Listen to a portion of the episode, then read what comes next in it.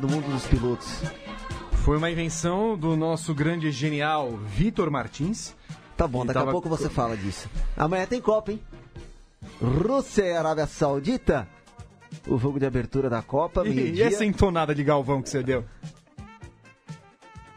Amanhã, então, primeiro jogo. Por isso a gente grava o podcast nessa quarta-feira, ao vivo aí no Facebook da Central 3 e do Grande Prêmio.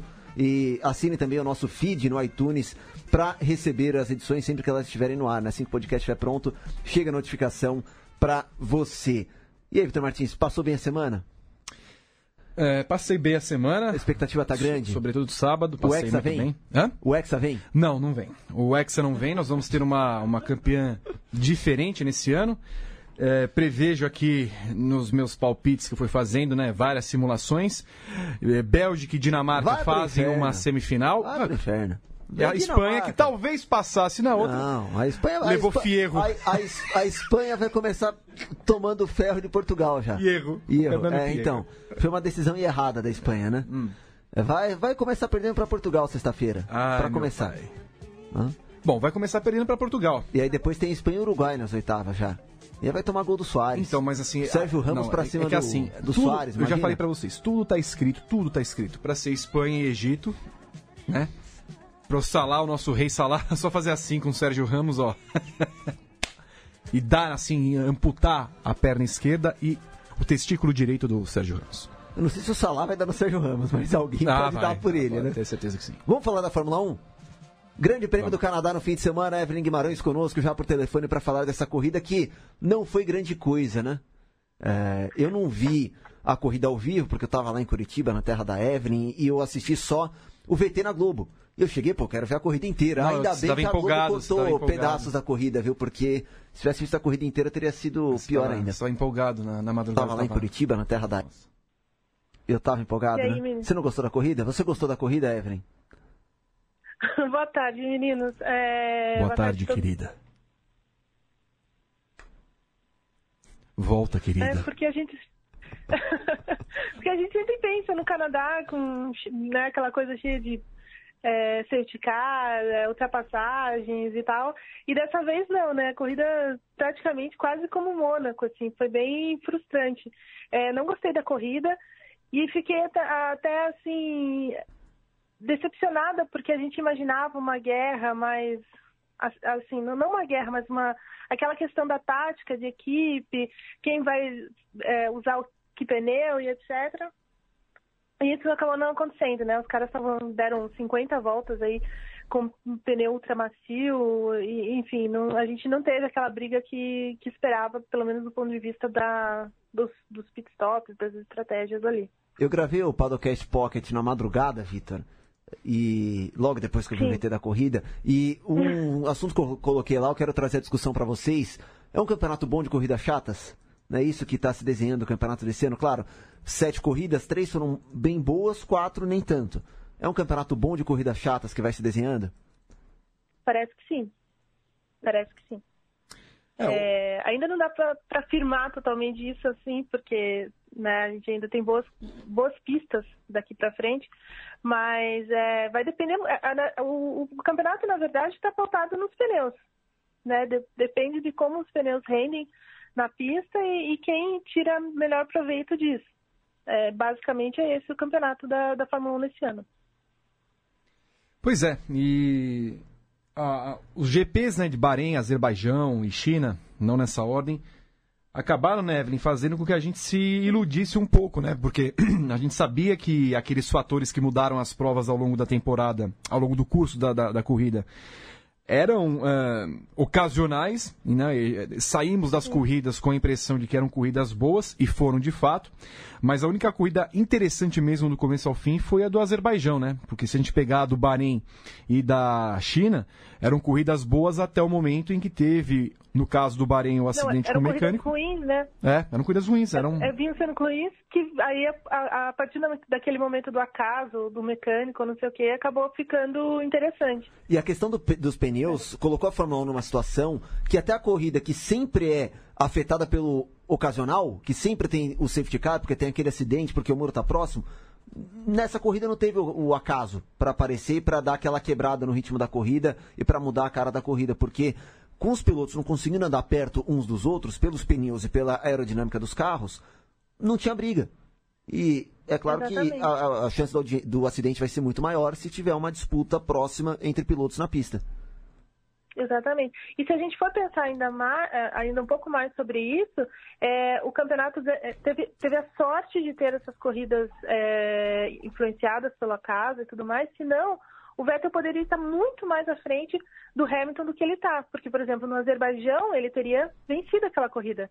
E na China, provavelmente teria sido o segundo colocado. E eram corridas Enquanto... em que o Hamilton não estava bem, né? Exatamente, enquanto o Hamilton estava lá naquele perrengue dele todo. Então, assim, na verdade, o campeonato estaria muito mais é, a favor da Ferrari e do, do Vettel, que na verdade tem um carro melhor, né, um, um conjunto mais consistente. E aí sim a gente teria uma, a, a realidade da Fórmula 1.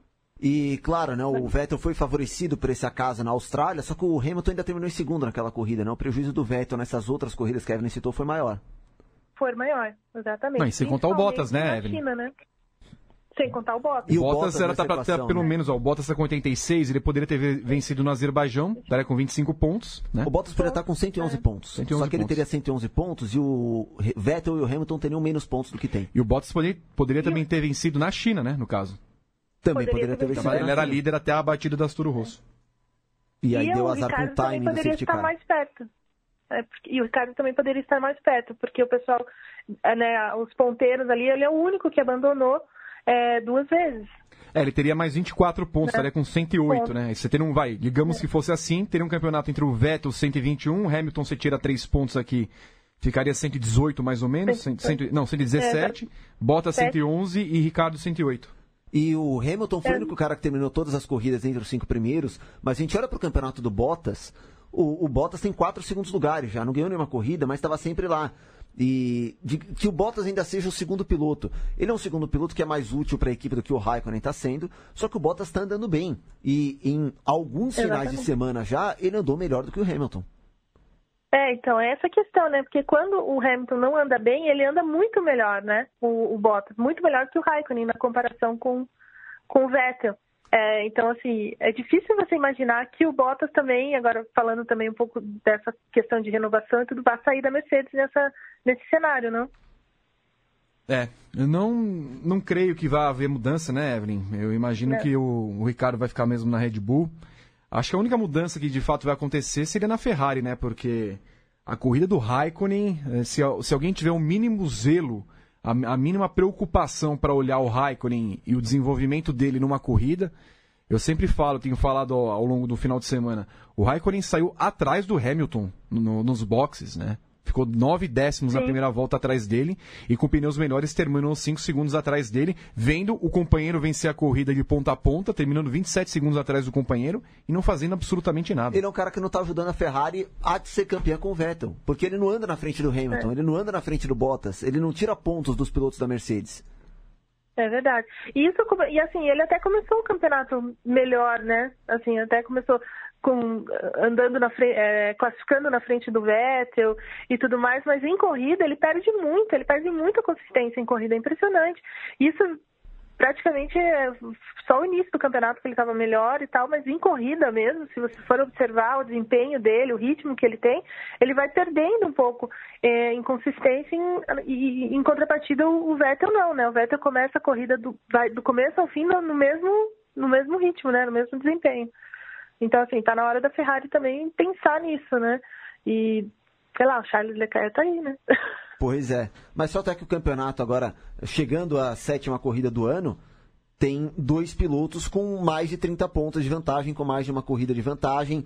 E o que, que vai precisar acontecer para Vettel e Hamilton deixarem de ser os favoritos? Porque acho que dá para concordar que eles são os favoritos a essa altura do campeonato, com essa vantagem Sim, que ele claro. já tem que, que vai Sim. ter que acontecer de azar com os dois aí para o Bottas chegar perto e entrar na briga, até para o Ricardo chegar perto e entrar na briga pelo título também? Olha, Renan, eu acho que assim, esse é um campeonato, como foi o do ano passado também, em que é, os detalhes, né? Então, assim, você não pode abandonar a corrida. É isso. Não pode abandonar. Só abandonando mesmo. Só se o Hamilton, de repente, não terminar a próxima corrida ou a outra. É... Só imaginando um cenário assim para pro, pro Bottas ou até mesmo para o Ricardo é, encostarem neles, assim. Porque não dá, porque de repente, assim, tudo bem, o Hamilton teve uma corrida bem abaixo do que a gente espera dele no Canadá, mas ele foi quinto colocado. E antes ele tinha ido para o pódio em Mônaco e venceu na Espanha. Então, assim, é, é difícil você imaginar que ele vai ficar fora do pódio mais algumas, algumas vezes. Não vai. Então, assim, só abandonando. Para mim, assim, os dois têm que é, ter um fim de, semana, fim de semana horrível, abandono, qualquer coisa assim, zerar, para que o resto consiga chegar neles. E Eve, uma coisa interessante que uhum. aparece nesse campeonato é o fato da Red Bull ter chegado perto né, das duas primeiras. Da Mercedes, é. Da Mercedes e da Ferrari. É, bem antes da metade do campeonato, que é quando eles costumam melhorar, né? Ah, sempre uma evolução uhum. muito grande da Red Bull é, entre o período da de julho e agosto. E agora estão pelo menos andando no ritmo da Mercedes com os dois carros. Fato é que o Ricardo tenha, não andou como deveria ter andado, digamos assim, ele não andou tão perto do Verstappen, que dominou durante o final de semana inteiro. Mas o Ricardo Sim. conquistou os pontos que eram necessários para pelo menos tentar alguma coisa ali pelo título, já que o Verstappen está muito longe. Então, a, a, é ver se a Red Bull para de quebrar e o, e o Ricardo continua, é, pelo menos, beliscando aí um segundo lugar, um terceiro lugar, uma vitória, para tentar ver se ele alcança Vettel e Hamilton ali na primeira e segunda colocações. E juntando isso que vocês dois falaram, é, e voltando àquela coisa do campeonato bom de corridas chatas, 2010 não foi um campeonato com grandes corridas, né? Me corrijam se eu estiver errado, mas não foram corridas memoráveis assim lá em 2010. Só que foi um campeonato uhum. que no GP do Brasil, que foi a penúltima corrida, o Button era o quinto colocado é. e ainda tinha chance. Ele deixou de ter chances no Exatamente. GP do Brasil. E a gente foi para a última corrida com quatro caras com chance. Que é o que a Evelyn falou, não dá para abandonar. Uma coisa é o campeonato que você disputa, como foi o Massa e o Hamilton lá em 2008, como foi com o Hamilton e o Rosberg nos últimos anos, e o, e o Hamilton e o Vettel, que você pode marcar um piloto. Você sabe que precisa andar na frente daquele um piloto. Outra coisa é um campeonato que se desenha de uma forma que tem cinco caras que têm chance, e se você abandonar, se você andar na frente de um, você não está garantindo nada. Você tem que se pressionar, tem que se cobrar para andar sempre em primeiro, para andar sempre o mais Exatamente. na frente possível. É, então, é isso. É, na verdade, esse campeonato é um pouco assim. E, a, e, se a gente for pensar, a Red Bull só não está melhor porque o Verstappen também deu uma ajuda, né? É, abandonando e se envolvendo em acidentes e tudo mais, né? Então, se ele, se ele fosse um pouco mais consistente, assim como é o Ricardo, a Red Bull poderia estar muito, muito melhor do que ela do que ela está nesse momento. E essa questão da, da Red Bull alcançar as duas, até o próprio Hamilton falou isso no final de semana, depois da corrida, dizendo que a Red Bull está no mesmo nível da, da Mercedes, não perde mais né? E que a, a, a Ferrari sim está na frente das duas porque ela é mais consistente, é mais equilibrada, digamos assim, nas diferentes condições de pistas que a gente vai encontrando aí durante o ano. E eu acho que ele está tá muito certo nisso que ele falou. É realmente a Ferrari está um pouco à frente e Mercedes e Red Bull é, em quase que em pés de igualdade, assim. O, que, o, o ruim da Red Bull só, assim, o que ela perde é o déficit em, em termos de motor, mas de um carro em si e piloto, não, né? Não. Mas uma coisa interessante, Evelyn, é ver se a questão dos pneus se confirma no final de semana do GP da França, quando a Pirelli vai levar os pneus macios, que é um pneu que já se adapta melhor ao carro da Mercedes. Então, se o Hamilton conseguir, ou até o Bottas conseguirem andar no ritmo da Ferrari, a gente tem a certeza absoluta de que é um campeonato em que a Pirelli vai acabar decidindo pelas escolhas de pneus que ela faz para as provas. E sabe o que eu acho que vai acontecer na França? Vai ser uma corrida em que é capaz do, do pneu mais macio durar a corrida inteira de novo. No Canadá, o desgaste Sim. é baixo. O Mônaco, o desgaste desgaste é baixo. Só que, pô, o Ricardo está recebendo pela primeira vez a Fórmula 1, né? Pelo menos nessa geração aí da Pirelli. Então, a Pirelli sempre é conservadora quando vai para uma pista pela primeira vez. Acho que é uma corrida em que os pneus vão durar e vão durar quase a corrida toda. É, mas você vê, é macio, super macio e ultra macio. Então, assim, provavelmente super macio e ultra macio, mas é, vai ser usado na corrida, né? É, é interessante, vai ter interessante ver como que a Mercedes vai se vai, vai lidar com isso, né? E a próxima prova que vai ser assim melhor para a Mercedes, na verdade, vai ser na Inglaterra, uhum. que aí não tem essa gama mais macia, né? O, o, mais macio vai ser o macio mesmo. Vai ser como na Espanha, né? Mas é... Exatamente.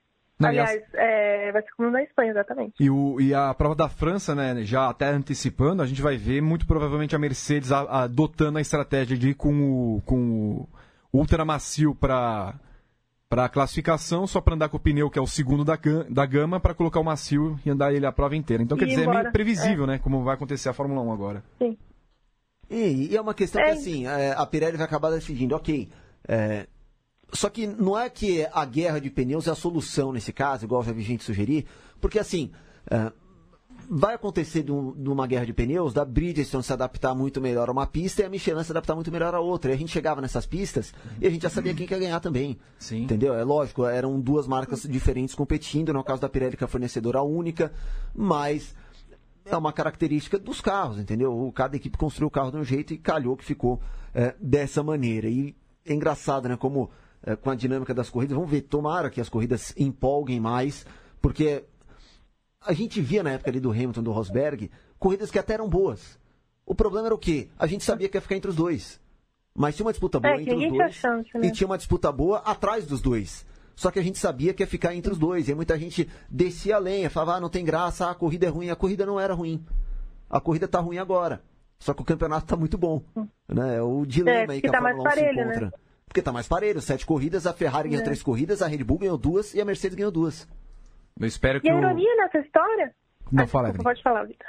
Não, eu só, só, ia, eu só queria completar uma questão ainda dos pneus, falando que uma ironia é que a, a Pirelli mudou toda a gama dos pneus para tornar as corridas mais agitadas, para forçar mais pit stops, mas não está acontecendo isso, né? As equipes estão conseguindo, essa, essa corrida do Canadá, por exemplo, seria uma corrida de duas paradas. A gente só teve uma parada, pouca gente né, andou, parou duas vezes, mas assim, é uma ironia isso. É, porque a Pirelli tomou dizer... tanta porrada até 2013 é. que ela não quer, ela não quer botar na, na pista mais um produto na que conta vai, dela. É, que vai é. prejudicar a marca dela, que vai fazer a Pirelli apanhar Sim. como apanhava. Né? Porque Sim. agora a gente está falando, pô, precisava ter mais pit stop, precisava e tinha. Só que quando tinha, reclamavam, ah, o pneu é ruim, ah, o pneu isso, o pneu aquilo. Entendeu? É, é. A Fórmula 1 acho que ouviu quem não devia ouvir, né? As críticas é, seguiu é. ali um caminho errado na hora de reagir às críticas. Como, é. Como sempre, né? Como quase sempre acontece é, na Fórmula 1. Sempre acabam, é, ou acabam exagerando na reação ou ouvindo as pessoas erradas. É, né? É então, não tem que ouvir o Vitor porque o Vitor abriu a coquetel na volta 10. É engraçado como o advogado da Fórmula 1, Renan Couto, né? Ai, eu tô, eu tô falando. Ele busca o campeonato de 1912 para falar que tá bom. Ah, pelo amor de Deus, 2010, Vitor. Eu tô falando 2012. Oito anos atrás. Eu nem lembro o que aconteceu em 2000. Eu não lembro o que eu comi ontem. Eu lembro mas, de 2010. Eu lembro do petróleo, mas, mas, mas o problema é teu. Ah, tem que ficar olhando é, mas 2010. Isso é, exatamente. Ai. É muito, o nível de álcool é muito, muito alto daí. Você concorda comigo, não é, Evelyn? O que que é? Eu... eu pensei que ia passar batido. que absurdo. Você está demitida, pronto. Não deve ter bebido hoje. Ah, pelo amor de Deus. Você vê que hoje é uma boa Desculpa, Não, só vou falar isso depois, quando começar a Copa, porque você mesmo já disse lá no paddock ontem, todo mundo ouviu. A minha meta é beber em todos os jogos da Copa, ué. Aí, sete horas da manhã no sábado, o Islândia, é a Islândia Argentina, sete horas da manhã? França e Austrália. França e Austrália, sete da manhã. Austrália. Me fantasiar de canguru é. e beber pra caramba. Tomar uma, uma Fosters. Pô, é isso. Aí. E depois tá tem Argentina e Islândia? Eu tomo uma Reykjavik. E depois é, é Dinamarca, e Dinamarca Peru. Peru. Carlsberg na mão, fax na outra. E depois ah, Croácia então, e Nigéria. No, no, sábado a estreia da, da Dinamarca? É. Sim, sábado, uma da ah. tarde, Evelyn. Alguém segura esse homem. Vai ser difícil. Vai ser difícil. Eu já, já imagino a cara de Vitor Martins em choque com o gol de Christian Cueva cobrando pênalti. Vai morrer. Vou, vai. Vai sim. O Peru jogou muito bem com Mas a é Suécia, é viu? Mas, enfim, é, escuta, quando é que nós vamos ter o GP da Dinamarca, hein, Evelyn Guimarães? Vai ter em 2020 ou não? É, é o plano, né? É o plano. Kevin Magnussen ali. Mas de novo essa história. Trabalhando arduamente para tentar convencer é, Chase Carey a levar a Fórmula 1 para a Dinamarca. Imagina, e Vitor Martins fazer, Bigode, cá, faria cobertura em loco. Né? Não, essa eu faço questão de ir, pô. Ah, mas, claro. né, mas assim, a única corrida que faria sentido você ir. Exato. Exatamente. Fazer que no Gomes lá, eu vou pra Hungria, eu quero ir pro GP da Hungria pra ficar lá vendo. Traban. Traban, ah, pra merda também. Então, mas é legal o GP da Hungria. O GP da Hungria é sempre legal. Tirando a distância da pista pra cidade, né, Renan? Tirando, forma... tirando o dia que a Evelyn Guimarães estava no GP da Hungria, Eu acordei às 5 da manhã para 5 não, não, o treino começava às 5, eu acordei às 4 da manhã. Para né? preparar o, o relato do, do site do Grande Prêmio, a Evelyn Guimarães me liga desesperada. Renan, por favor, por favor, eu tô perdida aqui, o metrô travou, não vou conseguir chegar, socorro. Foi assim, não, não porque foi, dentro do metrô, dentro do, é, do metrô, indo pra, pra pista, fiquei presa dentro do metrô. O metrô ficou parado lá uma hora quase, sem entender nada, ninguém falando nada, as pessoas calmas dentro do vagão. Assim, certo, gente, e aí?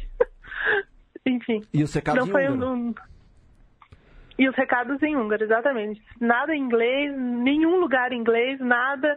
É, super. um pouco desesperador, mas. Enfim, e, e lá ainda tem aquela questão que, o, que o, o metrô é bem fundo, né? Porque ele passa embaixo do rio, aquela coisa toda. Então, assim, certo, gente. Não é uma boa experiência. Já que viu? estamos aqui falando de Copa do Mundo, Vitor Martins, explica, por favor, o que é a Copa do Mundo de pilotos. A Copa do Mundo de Pilotos, agora que eu posso explicar, muito obrigado pela sua, pelo seu gancho, é uma criação do nosso querido Grande Prêmio e que reúne os 32 melhores pilotos dos últimos quatro anos, que ainda estão em atividade, inclusive. E aí fizemos uma composição à la FIFA, não que somos o Gianni Infantino, não que temos o dinheiro dele, gostaríamos muito, inclusive, de fazer alguns desvios. Pelo menos a gente tem cabelo. Tem cabelo? Quer dizer, ah, não podemos dizer Nem isso do, do Berton e do Noronha, né? Nossos É queridos, verdade. né? Mas, Mas enfim, o Noronha é a o gente- Guardiola só, né? é. A gente pegou e fez uma divisão em que a Fórmula 1 é basicamente a Europa, 10 pilotos da Fórmula 1, 6 da MotoGP, 5 da Indy, 4 da Fórmula E, e fomos compondo cenários com cabeças de chaves e reunião em potes e tudo mais. E daí saiu é, a reunião desses grupos de A a H, em que as partidas, né, os confrontos entre os pilotos vão acon- acontecer concomitantemente às partidas da Copa. O que, que as pessoas fazem? Um dia antes da Copa, a votação é aberta ao público e eles podem escolher, claro, entre um ou outro piloto, através das redes sociais, também pelo Grande Prêmio. Um dia antes de cada jogo, né? Ah, então, por exemplo, hoje já está aberta a votação entre Hamilton e Verne, que é a dupla que abre a Copa do Mundo, A1 e A2. A1 e A2. Arábia Saudita e Rússia. E a votação é, vai até o fim de Arábia Saudita e Rússia. Portanto, haverá um vencedor se e somente se um dos dois pilotos conseguirem 52,1% é, em cima do outro. Se estiver entre 48 e 52, é decretado um empate e os números numericamente, os números numericamente é muito boa essa, anota aí. Os números é, vão servir, né, da porcentagem como se fosse gols pró e gols, gols contra para passar para as pró- próximas fases. E aí vai acontecer o mata-mata, pura empolgação do milho. E aqui no podcast, com cada membro do Grande Prêmio que participar com a gente, a gente vai fazer a votação de um dos grupos. Ah, tá bom. Tá? Os dois classificados de cada grupo. Não vai ser jogo por jogo, mas vão ser os dois classificados de cada grupo. Grupo A, Lewis Hamilton, Jean-Eric Verne, Simão Pagenaud e Kimi Raikkonen. Quem se classifica, Evelyn Guimarães? É... hum, Ai, difícil, hein? Difícil. Ah, eu acho que os dois, o Hamilton e Verne. Verne? Sim. Não é o primeiro grupo? É. Sim. O Raikkonen não. Não, não, o Raikkonen é a Não. Arábia Saudita desse grupo. É mesmo? Não, É, pelo pô. amor de Deus. Não Ah, dá, você né, desce a Vitor? lenha no Raikkonen no programa Raikkonen, Não, mas assim, sério? eu, eu não votaria nele nunca. Tô falando sério. Eu então. não votaria nele. Agora, ele tem um fã-clubezinho. Tá, mas não, nesse podcast. Ah, não aqui, não aqui. Aqui não, imagina. Eu não, eu não voto nele, nem. Eu só voto nele pra isso. ser dono de bar. Quem se classifica, É. Vitor Martins? Eu tenho a impressão que é. é Hamilton vai ser em primeiro, não tem, não tem muito. Porque o Pagenot, o Pagenot não é muito. É, é, Não. é Hamilton e Verne mesmo. Ah, também, que sem graça. E, a gente... e também tem uma coisa, né? O Verne tá na, na, na, na campanha por ele, né? Sim, Pela foi- classificação Foi o dele. primeiro piloto a entrar na Então. campanha. Divulgou Exatamente. pros seus seguidores. É mesmo? É. Ah, legal. Respondeu pra Aham. nós, inclusive. É mesmo, eu não tinha visto. Então. Bom, Não, super simpático o francês. Muito bom. A- Evelyn Até quero que classifique, se classifique em primeiro, diga. É o, é o único bem que eu quero É da isso? França nesse momento. é isso. Evelyn Guimarães, obrigado então e boa Copa pra você. Pra vocês também. Um beijo. Um beijo na sua alma, minha querida. um beijo. Tchau, tchau. Evelyn Guimarães participando conosco para falar da Fórmula 1, esse grande prêmio do Canadá. Outra coisa para falar da Fórmula 1 é o Brandon Hartley, coitado. Coisa que ele se classifica melhorzinho e tal, Ele que enfrenta o Power, né? vai dividir curva com o Stroll. Vai. Brandon Hartley e Will Power, que é um confronto bem acidental. Uh, mas pelo menos um ganha corrida de vez em quando, né? Porra, Hartley, não deixava. É, o Hartley estava ganhando até no Endurance, é. mas o Power, digamos que ganhe com uma frequência maior, né? Vamos mudar de assunto agora? Passando para as 24 horas de Le Mans e para falar conosco sobre as 24 horas de Le Mans já está na linha Rodrigo Matar. Como vai o Rio de Janeiro, Rodrigo Matar? Rio de Janeiro está bonito nessa quarta-feira. Boa tarde, senhores. Boa Como tarde. vão todos? Eu vou bem, e você? Também. Ansioso... Meio agitado por causa da Copa, mas Le Mans também Le Mans também não pode ser desprezada, né? O senhor, o senhor já tirou a vuvuzela do armário para gritar como não, brasileiro não e com tirei. orgulho e amor? Não? Pena. Não, porque para mim não existe negócio de torcer para a seleção brasileira. Isso aí morreu comigo na derrota para a Itália em 82. Ah, tá. Acabou tá. para mim, seleção brasileira ali. E você vai torcer para quem então na Copa? Dinamarca. Eu vou torcer, cara, eu torceria para a Holanda se a Holanda não estivesse jogando. Sinto se estivesse muito. jogando, na verdade. É, eu vou acabar torcendo para uma seleção outsider, como a Dinamarca, por exemplo. Muito bem, que homem. Por isso que amo esse homem. Esse podcast virou reduto dinamarquês. Ai, eu amo esse homem. E você está mais ansioso para a Copa ou para as 24 horas de Le Mans, Matar? Alemãs, obviamente, né? e para a gente começar a falar da corrida, Matara, o Pascal Vasselon até deu uma declaração meio poética, né? Que era a Toyota contra Le Mans. É por aí mesmo esse ano? Ah, sem dúvida, sem dúvida. Tem sido, na verdade, né? Nos últimos anos da Toyota, esses últimos seis do WEC, é, contando com esse, realmente a Toyota tem uma luta a vencer, ela tem uma missão a cumprir e de, depois de cinco vice-campeonatos, fica difícil, mesmo ela sendo favorita absoluta, de você cravar que a Toyota vai ganhar essa prova, porque na verdade é a pista que escolhe quem vence e não é a marca normalmente que vai lá e crava. Em 2005 a gente lembra de um episódio clássico em que a Audi nem de longe tinha o melhor carro, mas acabou triunfando, porque o regulamento foi todo feito para Pescarolo ganhar, para fazer do Henri Pescarolo o primeiro construtor independente a ganhar depois do Jean Rondeau. E isso fazia 25 anos, agora já são 38 que um independente não vence. Quem sabe chegou a vez, né?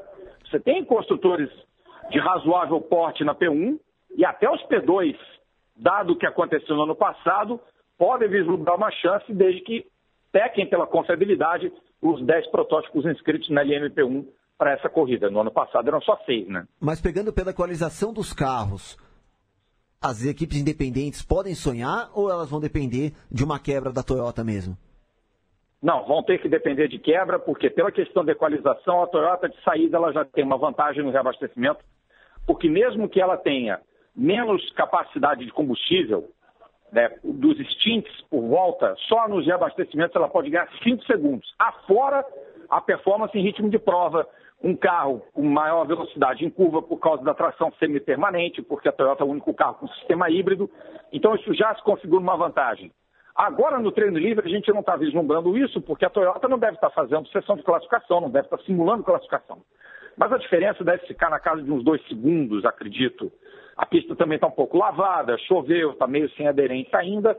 Hoje, a diferença pode ficar de 2 a 3 segundos. Amanhã, a tendência é que possa aumentar, mas eu ainda acho que os protótipos é, não híbridos podem surpreender. Inclusive, algumas voltas que eles deram hoje, agora nesse primeiro treino que está rolando, vai terminar daqui a pouco, são voltas até bastante rápidas. Tem que ver o quanto esses carros andam em configuração de classificação.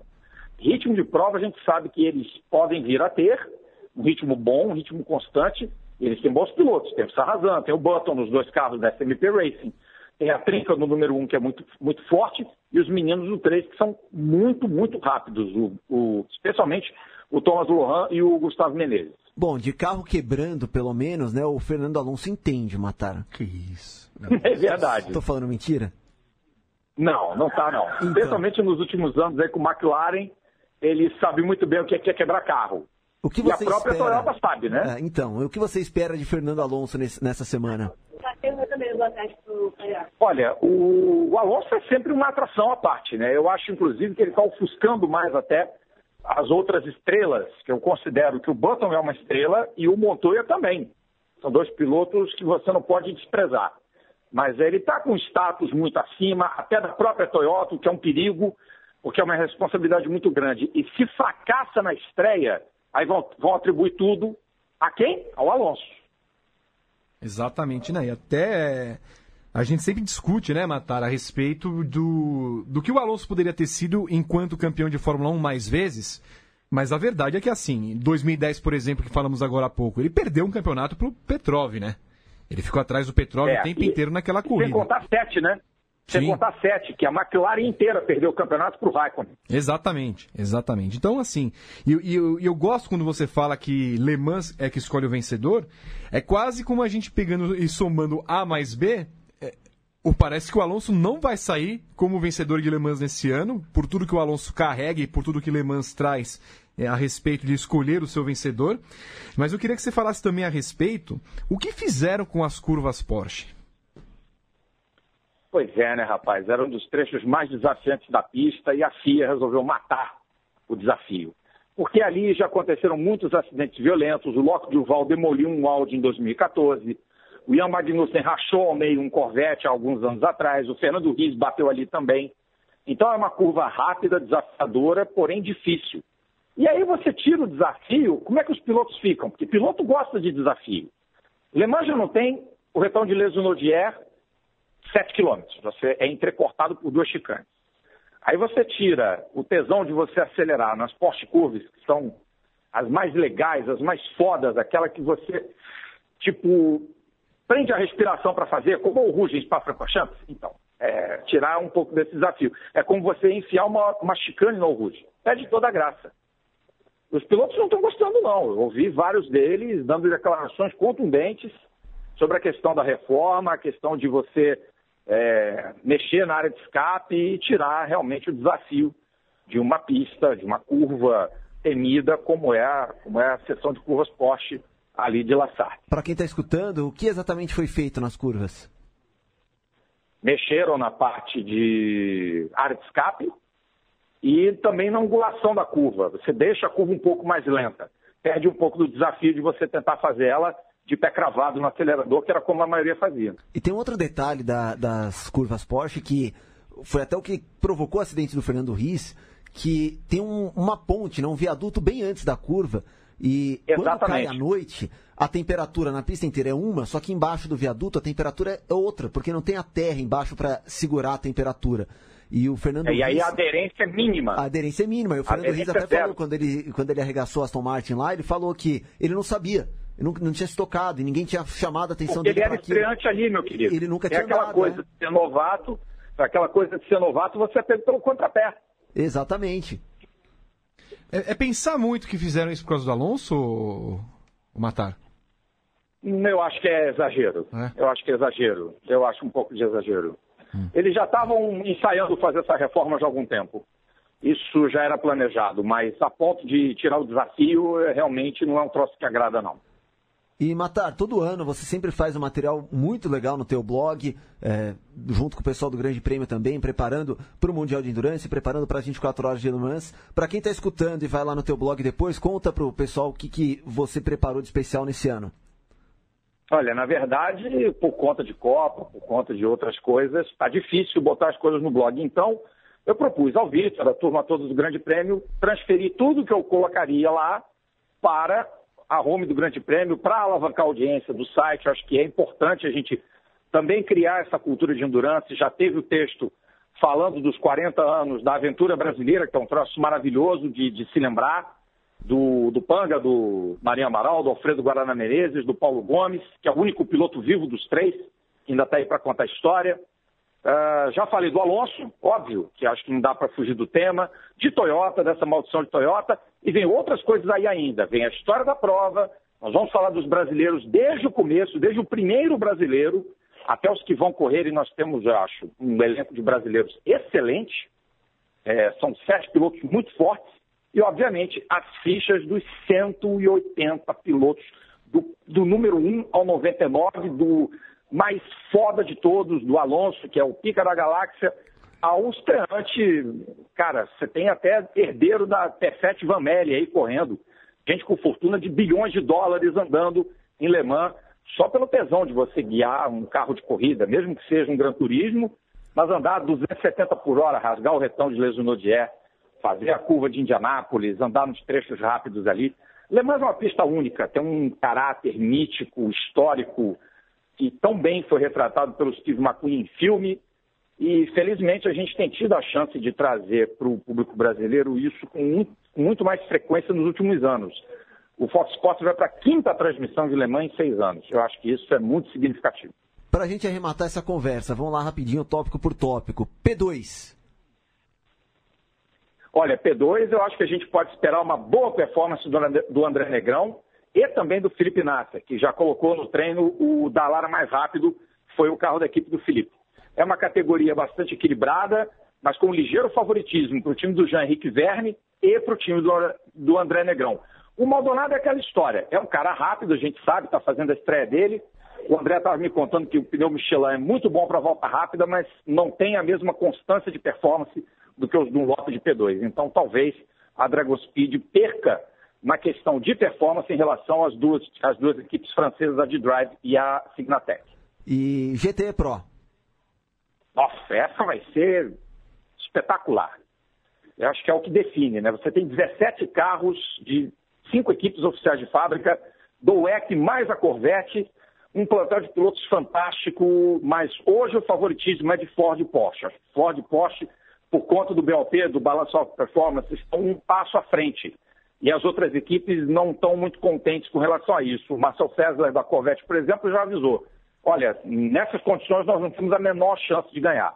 Então, entrar para ser coadjuvante não é um troço que agrada muito a piloto nenhum, e entre os brasileiros, claro, se você for pesar pela balança, quem está com o melhor equipamento é o Antônio Canan. GTE Pro, GTE AM. A GTA AM, eu acho que os Porsches é, estão levando vantagem pela, pela questão numérica e por terem bons pilotos júniores ali, o Matteo Cairoli e o Julian Blauer, são dois bons pilotos ali. Mas a Aston Martin pode, pela confiabilidade, se o Paul Dallalana não bater, chegar ao final como vitoriosa com o carro 98 da Trinca Lamy, Matias Lauda e Paul Dallalana. E mais algum destaque dos brasileiros? Olha, é, a gente tem que destacar que o Bruno Senna pode conquistar um pódio, que ele nunca alcançou em Le Mans, chegar ao melhor resultado da carreira, e vai ser aniversário do André Negrão no dia da chegada. Dizer, o André pode, inclusive, ir ao pódio da P2 como o aniversariante do dia, e óbvio, tem o Daniel Serra, brigando por um bicampeonato que ele está até otimista, mas a julgar pela divisão de forças, no momento parece improvável. Mas, cara, Alemanha é Alemanha e tudo, absolutamente tudo pode acontecer. Vai que numa questão estratégica a Ferrari acerta, uma parada de boxe na hora certa, ela tem uma receita melhor para a prova, um carro confiável, vai que, né? Dá uma rasteira no resto. E... Vai ser uma coisa inesquecível. E transmissão no Fox Sports, então, no fim de semana. Exatamente, posso até já confirmar a escala. Milton Rodrigues, este que vos fala, e o doutrinador, o moralizador, Edgar Melo Filho. Vai ser uma honra ter o mestre mais uma vez com a gente nessa transmissão. E já tem horários definidos? A gente vai começar não na hora da largada, por uma decisão estratégica aqui da emissora de passar no Canal 2 com narração feminina a partida entre a Argentina e a Islândia, para delícia dos que vão secar a Argentina, esse jogo será ao vivo. E nós entramos a partir de duas da tarde, horário de Brasília, a gente recupera a largada, mostra um highlight do início da corrida, e aí voltamos com praticamente quatro horas de transmissão no sábado, até as 18 horas. Você já programou... no domingo para as duas horas finais. Você já programou a, a os, as postagens no, no, Facebook, nas redes sociais de quem vier para lá para você. Por que, que não passou a largada? Por que, que não passou as 24 horas? o pessoal já está todo avisado. Agora, se vier encher o saco. É. Aí é aquele bom vão, carinho de Rodrigo Matar no Twitter. Vão ler o que não querem ler, não, viu? Eu vou distribuir carinho, com certeza. Pra Só gente que não. encerrar. pra gente encerrar, Matar. Estamos fazendo aqui no Grande Prêmio ideia do Vitor Martins, aqui a Copa do Sim. Mundo dos Pilotos, ideia mediana. E. Não, eu gostei da ideia. Não achei mediana, não. não. Eu gostei, isso. me agradou bastante. Muito obrigado. É, a Evelyn já votou no grupo A, eu quero o seu voto no grupo B. Quais serão os dois pilotos classificados no grupo B da Copa do Mundo pois dos não. Pilotos? Mark Marques, Graham Rahal, hum. Max Verstappen e Valtteri Bottas. Max Verstappen e Mark Marques. Vitor Martins. Uh, a mesma coisa. também esses dois grupos foram fáceis, viu? Marques e Verstappen, então, no grupo B, o grupo A com Hamilton e Verne classificando. Daqui a pouco o Pedro Henrique Marum volta no grupo C. Valeu, Matar. Grande abraço até o fim de semana, então estaremos assistindo. Isso aí, torcemos juntos. Obrigado pelo prestígio mais uma vez, pela oportunidade de poder falar com vocês e até a próxima. Valeu, Matar. E para a gente continuar falando sobre Le Mans, tem uma entrevista do Fernando Silva e do Vitor Fázio com o Daniel Serra, que ganhou no ano passado na GTE e estará lá novamente nesse fim de semana. O Daniel Serra que está numa fase tanta, né? Liderando o campeonato da Stock Car, já foi o campeão da Stock no ano passado, agora vai tentar a segunda vitória nas 24 horas de Le Mans. Você falou de, de Le Mans, dessa, dessa chance de você correr com a Ferrari, você veio de um, de um resultado incrível, um dos maiores resultados da sua carreira, foi vencer ano passado. Aí eu vi que você veio de Monza, né, onde você testou lá com o pessoal, e você falou que correr com macacão vermelho é diferente. É diferente mesmo? Ah, cara, é uma. Não que quando eu andei com o da Aston não fosse legal, assim, é, é sensacional você poder estar de, é, é, representando uma fábrica.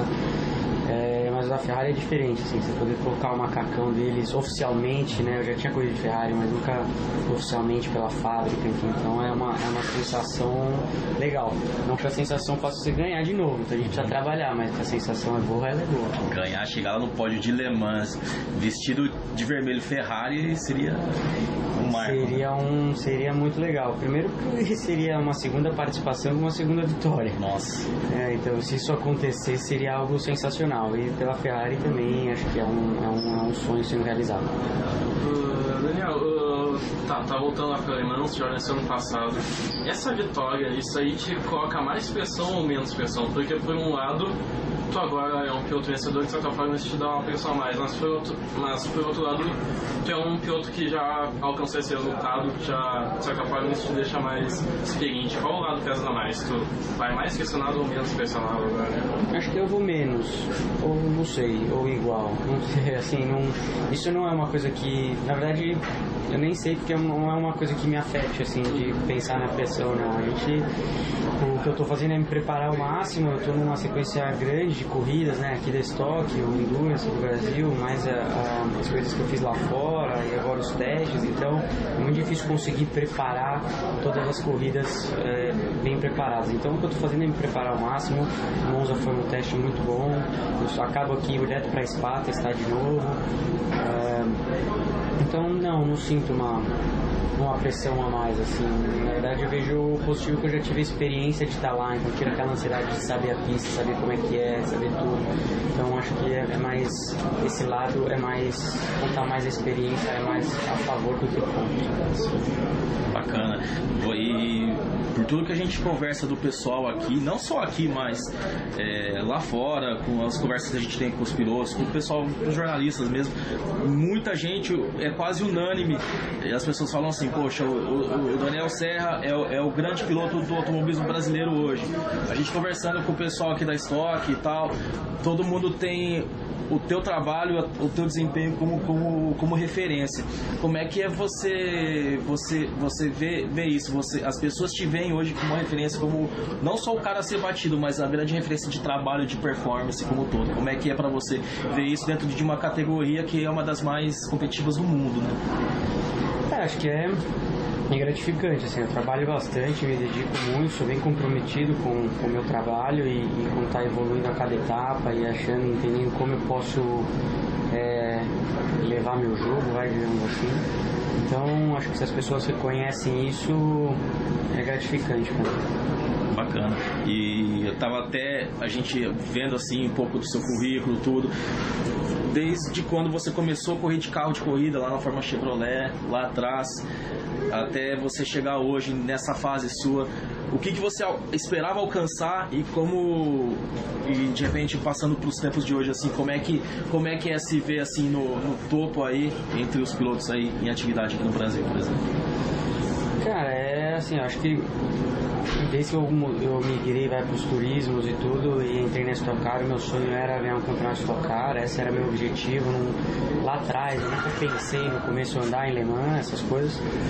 É, depois de algum tempo, além de ter esse objetivo de ganhar um campeonato Stock Car, eu tinha o objetivo de participar de campeonatos grandes lá fora e acho que eu atingi, assim. Isso não quer dizer que eu não tenha vontade de repetir a dose ou de fazer mais coisas. Tem outras grandes corridas que eu tenho vontade de participar, corridas que eu, grandes que eu já participei tenho vontade de ganhar, como o Daytona, uma coisa que eu tenho muita vontade de ganhar, Sebring, 24 horas de Spa nunca participei, uh, 24 horas de Nürburgring.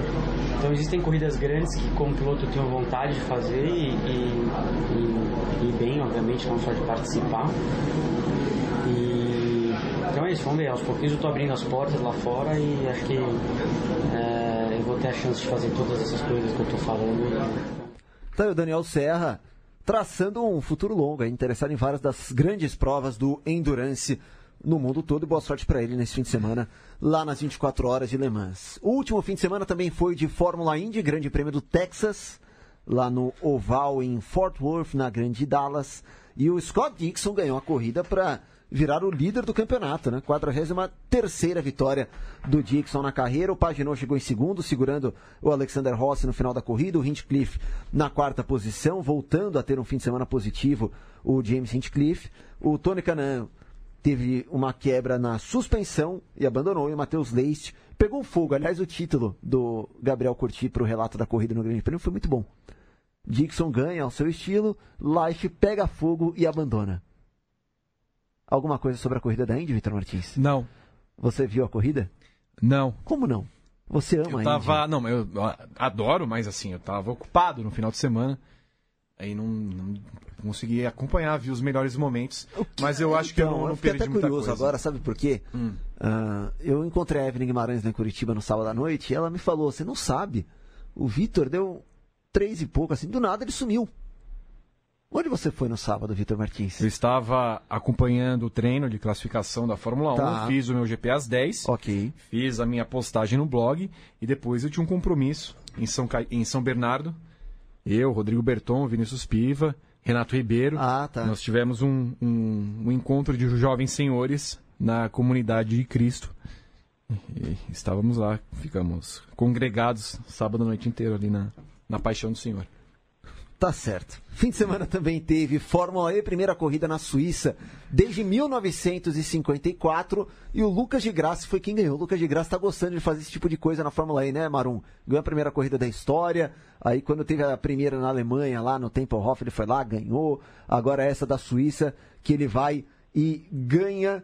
E gostei da comemoração dele também, né, Marum? Pulando lá do, não era motorhome aquilo, né? Mas aquele hospitality da Audi pulando no lago lá em Zurique. Fala pra gente dessa vitória do De Graça e Pedro Henrique Marum. Boa tarde, tudo bem? Onde está o Marum? O Marum tá Cara, tá com delay. Foi tão engraçado ontem que você não tem ideia, depois eu te conto. Ah, não, conta Os agora. sorteios do grupo. E ele chegou sem Ele chegou nada. atrasado escolhendo o outro grupo, foi muito engraçado. Ah, muito bom, hein, Marum? Cadê o... Cadê o Marum? Estamos tentando restabelecer o contato com o Pedro Henrique Marum, ainda falando uh, dessa corrida, não de graça, largou em quinto. Demorou um pouquinho para passar pelo Sunbird, depois Alô, ele é? se livrou do Evans e do Lotterer e foi para a primeira vitória dele. Pode deixar o sonho, amigo. Vamos, vamos ver Alô, o é? Marum atendendo o telefone. Alô? Alô, quem é? É da NET. eu tava vendo vocês falando comigo, mas eu não tava no telefone, não tava na linha. Ô Marum, pelo amor de Deus, faz três meses que a gente faz o podcast. Abaixa o som do computador e pega o telefone quando a gente vai te ligar, Marum. Não, mas eu não tava ali, não tinha tocado o telefone mesmo. Eu já tinha atendido a ligação, Marum. Mas tava, tava, tava mudo, aí alguém desligou, não fui eu. Ah. Fala da corrida, então, fala do de graça ganhando aí no quarto campeonato da Fórmula 1, é o único piloto com vitórias nos quatro campeonatos. Um dos únicos, né? O Sandberg também ganhou nos quatro o campeonatos. também ganhou nos quatro? É verdade. Também ganhou. Tava pensando no Boemi, que não ganhou ainda nesse. Não ganhou nesse ainda. O de Graça, mais uma vez, colocou a prova que tem o melhor carro do grid nesse momento. A Audi começou a temporada muito problemática, com algumas questões até crônicas que só conseguiu desvendar para a cidade do México.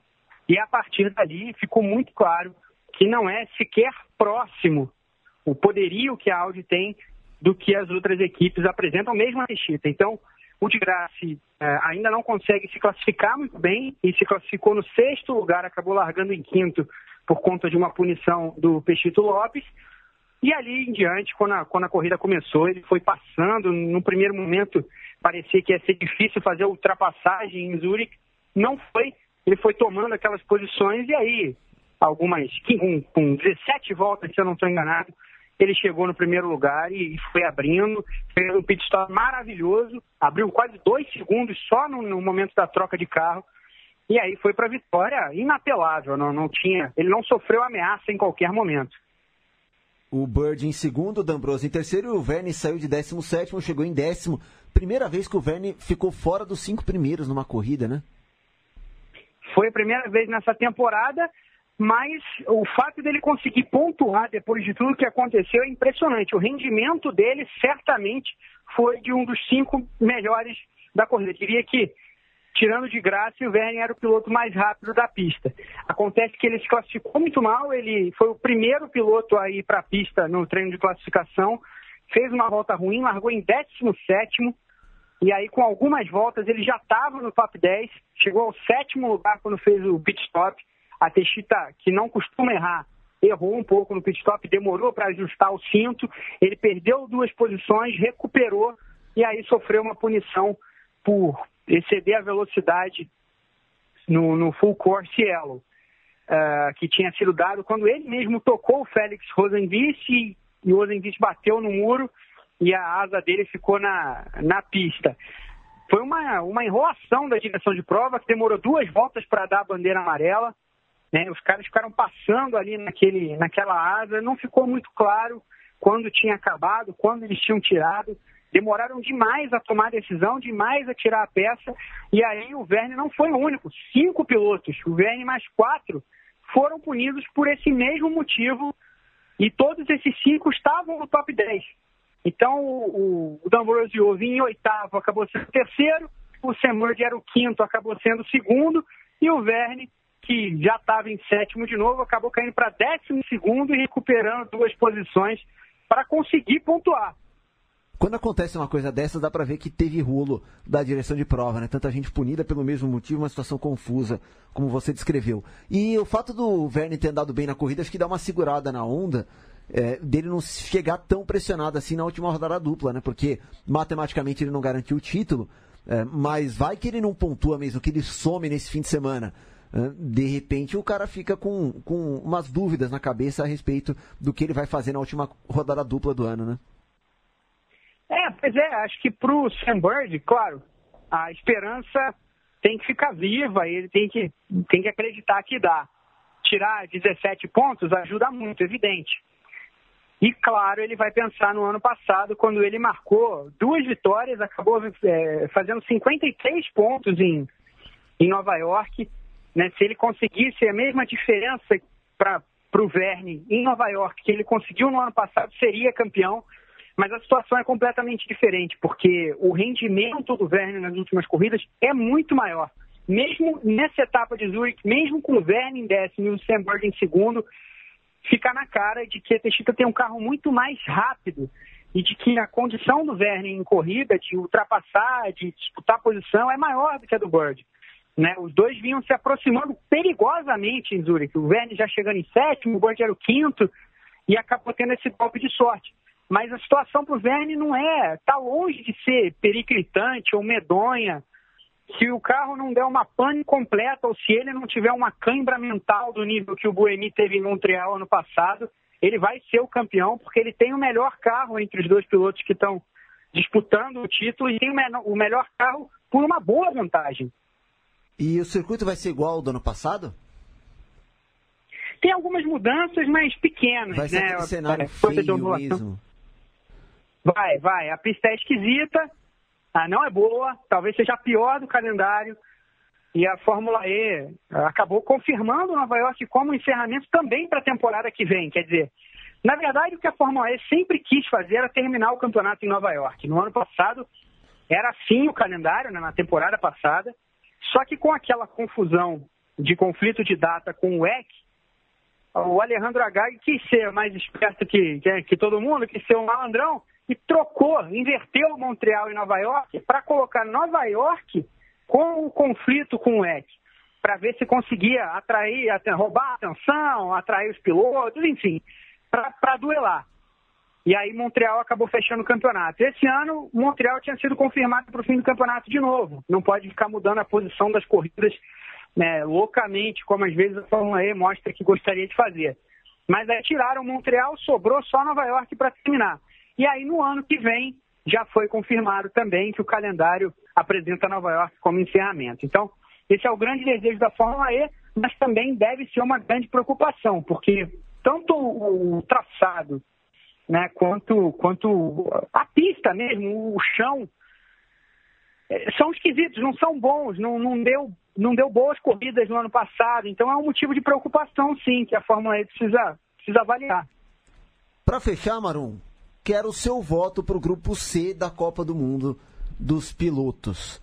Esse grupo C parece o grupo H da Copa de verdade, a Copa do Mundo FIFA Rússia 2018. Valentino Rossi, Nico Huckenberg, Brandon Hartley e Will Power. Quais Cara, são os dois Rossi, que se classificam? Rossi e, e Huckenberg.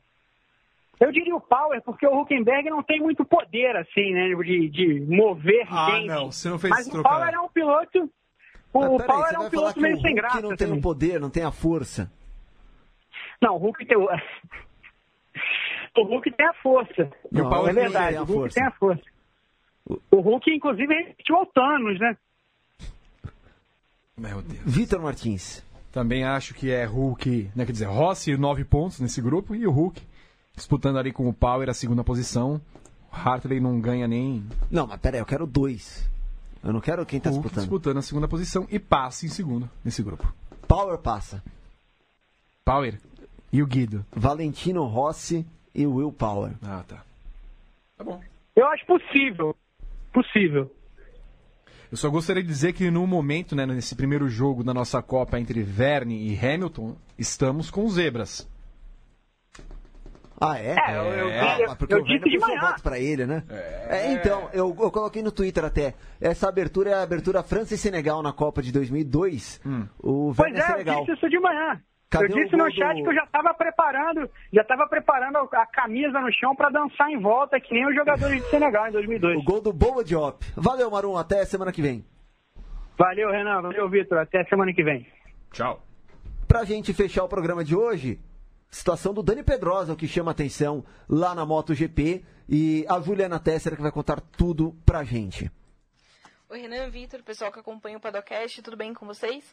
É, depois de uma semana bem caótica, a MotoGP viveu dias mais tranquilos aí, mas a gente não passou livre de anúncios, né? A Aprilia anunciou a contratação do André Iannone para formar par com Alex Espargaró, enquanto Suzuki confirmou a subida do João Mir para a MotoGP depois de uma única temporada na Moto2. Nenhum dos dois anúncios surpreendem, já era o que vinha sendo falado aí nos últimos tempos. E são dois anúncios interessantes, né? O Iannone vai aí para a terceira fábrica dele, ele já guiou por Ducati, já guiou pela Suzuki, agora vai guiar pela Aprilia. Enquanto o Mir, que vem sendo apontado como o novo Mark Marques, também chega depois de despertar o interesse de muitas fábricas, né? Muita gente diz que a Honda tentou e ele recusou, que a Ducati também se interessou e tudo mais é uma contratação interessante e mantém a linha daquilo que a Suzuki vem fazendo de apostar por novatos, né? Eles apostaram no Maverick Vinales, não deu errado. Apostaram no Alex Rins e, por enquanto, também, acho que eles não, não têm muito para reclamar.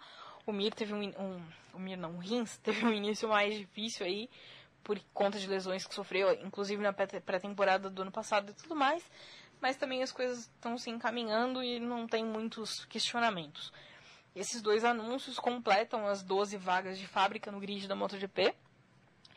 E aí o grande nome, né, que ficou sem lugar é o Dani Pedrosa. O Pedrosa prometeu para esse fim de semana o anúncio do que ele vai fazer, do, do futuro dele, e acho que essa é a grande expectativa para o GP da Catalunha. A imprensa alemã dá como certo que ele vai anunciar a aposentadoria, enquanto alguns outros veículos apontam a possibilidade dele ir por uma equipe satélite da Yamaha apoiada pelo Petronas, que é aquela equipe que todo mundo esperava que fosse receber o Jorge Lorenzo antes dessa reviravolta para ele fechar com a Honda.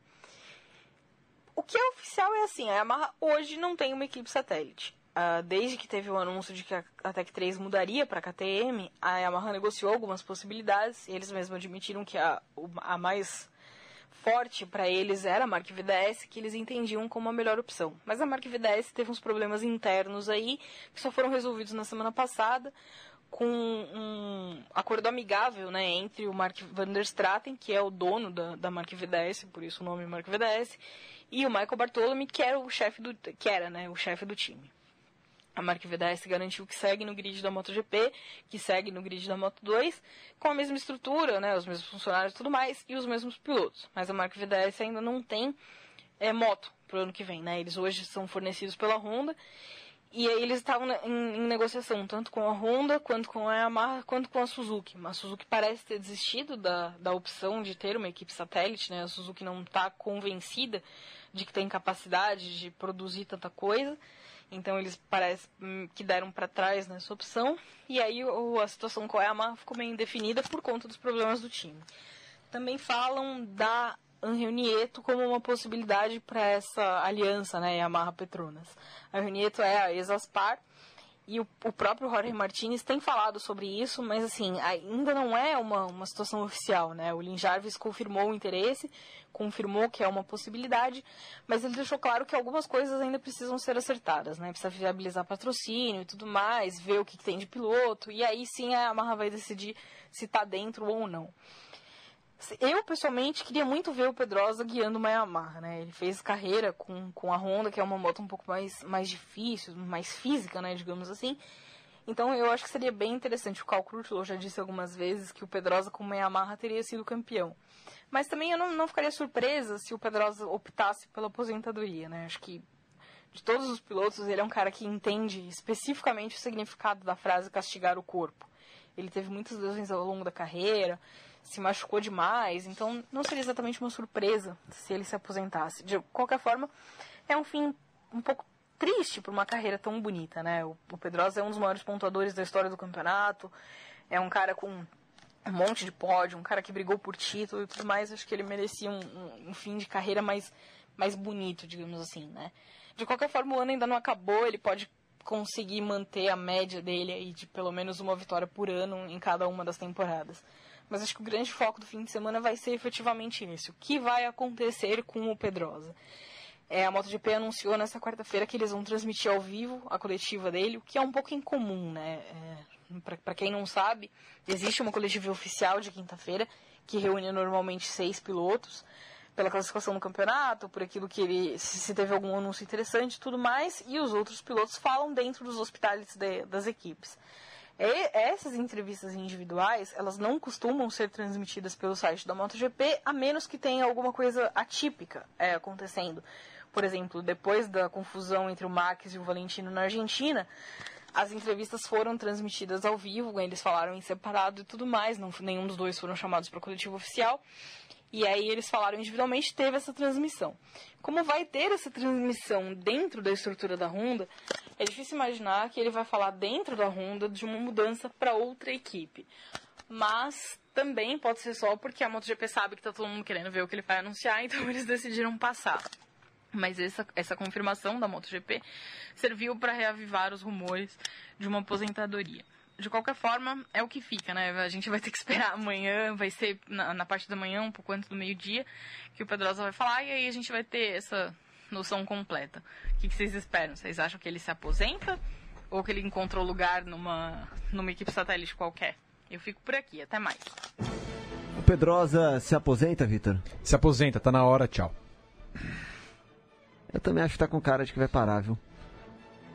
Amanhã, então, Rússia e Arábia Saudita. Amigo! 10 horas da manhã, você abre a cerveja e fica lá esperando. Abre a segunda, abre a terceira. Quando você tá lá, já. Eu não vou poder fazer isso porque eu estarei na transmissão do ciclismo amanhã. Ah, muito. Não, importante. Vai importante, acabar meio de pouquinho ali. Todo mundo acompanhando. Não, é, é o Tour da Suíça, então é importante a gente estudar o primeiro adversário do Brasil na Copa. Ah, claro, claro. Não, imagina a audiência escatológica que vai ter Meu Deus. Esse, esse evento. Muito obrigado. Tchau, pessoal. Tchau.